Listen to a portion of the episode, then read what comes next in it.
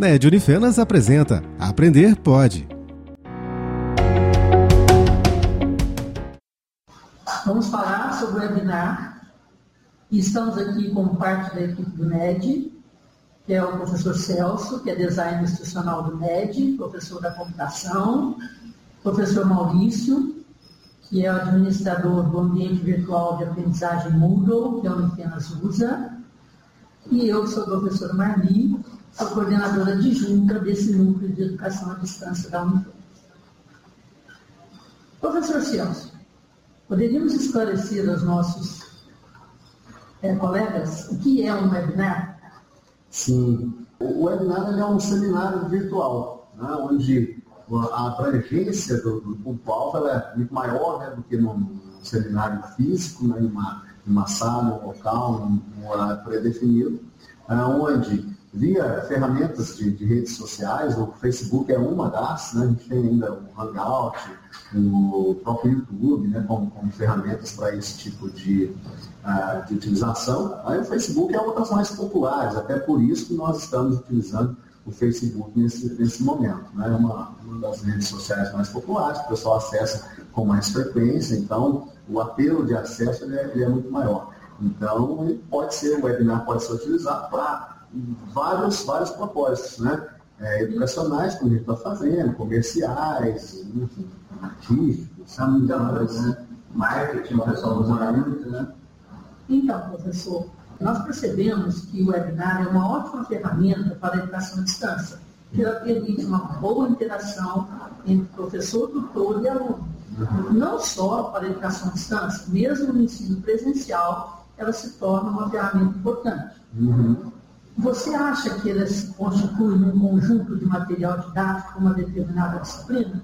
Sim, ela acrescenta, né, ela dá um, um, um, complemento muito bom exatamente por essa questão da, do aspecto é, não presencial, né, a questão do, do, do, local e do horário. Até porque em ferramentas como o Facebook, você pode, você tem os, os dois lados, o lado síncrono e o lado assíncrono né, do, do webinar. Lógico que no, no momento síncrono, no momento da transmissão ao vivo, né, os os participantes, quem está assistindo pode interagir, pode e deve, né? Então, e o outro lado, ao lado assíncrono, mesmo depois que o webinar termina, é, a conferência termina, ela pode ficar disponibilizada, né, gravada do jeito que ela foi transmitida, na íntegra, né, sem, sem corte, sem edição, uh, para acesso posterior. Então, isso vem de encontro com aquela ideia de que cada um faz na sua hora, né? Então, depois fica disponível. Se você não pôde assistir nesse momento, você poderá ver novamente. Até, até a questão da participação através de comentários, né, você pode deixar os comentários posteriormente, porque é o webinar. Mesmo que não esteja ao vivo. Mesmo que não esteja ao vivo. Ela vai ficar disponível e com disponibilidade para comentários também. Né? Então, professor, o NED já tem uma experiência de um webinar que foi feito com a disciplina de metodologia científica. Uhum. Fala para nós um pouco da sua experiência, o que, que você achou, foi realmente, contribuiu realmente para a aprendizagem? Foi, foi uma experiência muito, muito rica. Aliás, nós já tivemos, né, foi, foi tão importante, tão significativo, que nós já fizemos duas vezes e estamos encaminhando aí para a terceira, para o terceiro semestre consecutivo, onde a gente vai fazer, vai falar um pouco mais disso é, um pouco mais adiante mas é uma experiência bacana, onde na reta final né, da disciplina de metodologia científica, onde os alunos precisam fazer uma apresentação de um projeto que eles desenvolveram ao longo do, do semestre, né? e lógico, nos últimos momentos, nos últimos dias, às vésperas da, da apresentação, surgem muitas dúvidas, muitos questionamentos, é um momento né, que o pessoal está envolvido 100% com o trabalho. E não é possível, obviamente, né, devido aos compromissos de trabalho dos alunos e os compromissos dos, dos professores, né, que nós estejamos ali em contato direto com os alunos, atendendo a todas as requisições. Então, nós é, tivemos aí a iniciativa de utilizar o recurso do webinar com uma, uma transmissão ao vivo do Facebook, né, num horário já é, pré-estabelecido e, e, como um acordo com os alunos, um horário que favorecesse a todos, né, professores e alunos, para que a gente pudesse discutir e, e, e nos disponibilizarmos para esclarecer as dúvidas dos alunos e prestar orientações. E o resultado, né, a gente tem visto, não só no momento da, do, do webinar, onde, onde, existe a participação é, massiva dos, dos, alunos, o resultado vem depois, né, através das orientações é, que eles tiveram durante o webinar e que assistiram depois, o resultado das apresentações, se comparado às apresentações antes de a gente fazer o webinar, ele é muito melhor, muito mais favorável, muito, muito mais interessante, muito mais produtivo do que era antes do webinar. Isso é constatado no dia da apresentação dos trabalhos. Então, é uma ferramenta que enriquece realmente a educação à distância, né? Essa interação, esse momento de aprender. Sem dúvida. Né? Sem dúvida. Então, professor Maurício, quais as ferramentas que nós temos para a produção de um webinar?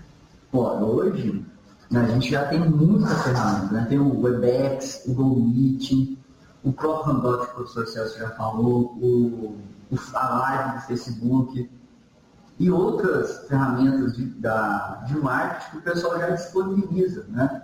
É, pra, o webinar já se tornou uma ferramenta muito atraente para tanto na área educacional quanto na área de marketing. Então, cada vez mais é, as empresas já têm o seu próprio, vamos dizer assim, webinar, a sua própria ferramenta para disponibilizar o vídeo dessa maneira, né? É. E se o professor quisesse fazer um webinar agora, o que, que você sugere? Olha, o, o professor Sérgio já fez um, um breve comentário na, na, primeira parte, né? Se eu quero fazer um webinar agora, amanhã, a gente tem basicamente duas formas bem simples e rápidas né, de montar o webinar. Você pode usar o Hangout, o YouTube, na verdade. Né? Você tendo um login com o Gmail no YouTube, você já acessando o YouTube, do lado, lá na parte de cima do lado do perfil, você já pode criar uma transmissão ao vivo.